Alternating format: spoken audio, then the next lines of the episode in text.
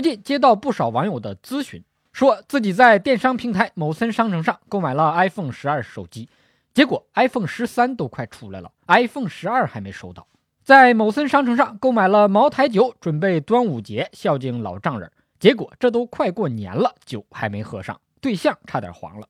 某森商城上买完东西付完钱，平台却迟迟不发货，从夏天等到秋天，又从秋天等到冬天。再等下去就到春天了，等到花都快开了，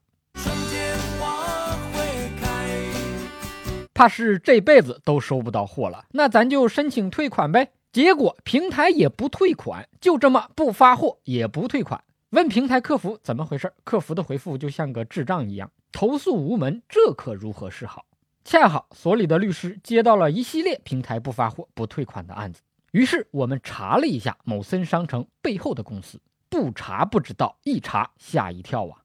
某森商城背后公司的注册地在一个皮革厂非常有名的地方，是哪里呢？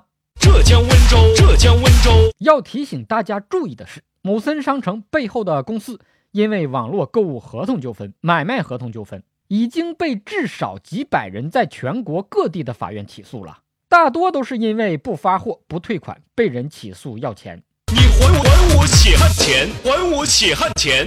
事已至此，如果你也遭遇了电商平台不发货也不退款，我的建议不是起诉，而是赶紧到法院起诉。犹犹豫豫、磨磨唧唧的人，吃翔都赶不上热乎的。有人问：起诉了就能马上收到退款吗？在这儿，我必须给你泼一瓢冷水。指望着起诉以后立刻马上收到退款的，你想得美！都现在这种情况了，心里还没有点 A 和 C 中间那个数吗？难怪总被割韭菜。你现在应该考虑的是如何安全稳妥的把钱拿回来，而不是立马把钱拿回来。如果你非想让欠债的人立刻把钱吐出来，那您不应该找法院啊，你应该找黑社会呀。可是你敢找吗？你能找吗？现在打黑除恶呢，是龙也得盘着，是虎也得卧着。哎，斧头帮啊！凤头帮了，大哥，大哥了。起诉或许没有办法让你马上拿到平台的退款，但是只要你能拿到胜诉的法院裁判文书，你就永远是平台的债权人，也就是债主，随时可以逼债，还是有力度、有国家强制力保障的逼债，不像现在啊，光叫唤也没人搭理你。有人问：如果电商平台现在没有钱退，起诉了就有钱退吗？到时候钱退不回来，还得再搭一笔起诉费，越想越憋气。拿到法院的裁判文书，平台现在没钱没关系，日后平台只要有钱，你随时可以申请法院强制执行，直接从他的银行账户给你划钱。你收到法院的强制执行款后，会发现，咦，怎么还多了一笔钱呢？那是平台没有及时的退你钱，作为惩罚，法院多帮你划扣的迟延履行的利息。如果你自己未经人家同意到人家的公司银行账户拿回属于你自己的钱，那也算盗窃，要进监狱的。而法院帮你到对方的银行账户拿回属于你自己的钱，甚至都不需要对方的同意，合理合法的强拿硬要，豪横吧？你有这个力度吗？即便出现最坏的情况啊，公司破产了，你作为债权人拿着法院的裁判文书，还有权参加破产财产的分配。而没有法院裁判文书，只有一个订单号的，你就只能自求多福了。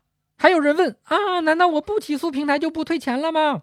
话倒是也不能这么说，只是一般来说，欠债太多的公司，银行账户很可能已经被法院冻结，想主动退你钱都难，因为账户一进钱就可能被法院划走了，划给了申请强制执行的人。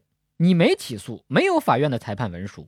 也只能眼巴巴地看着人家有法院裁判文书的，一个一个的先拿钱。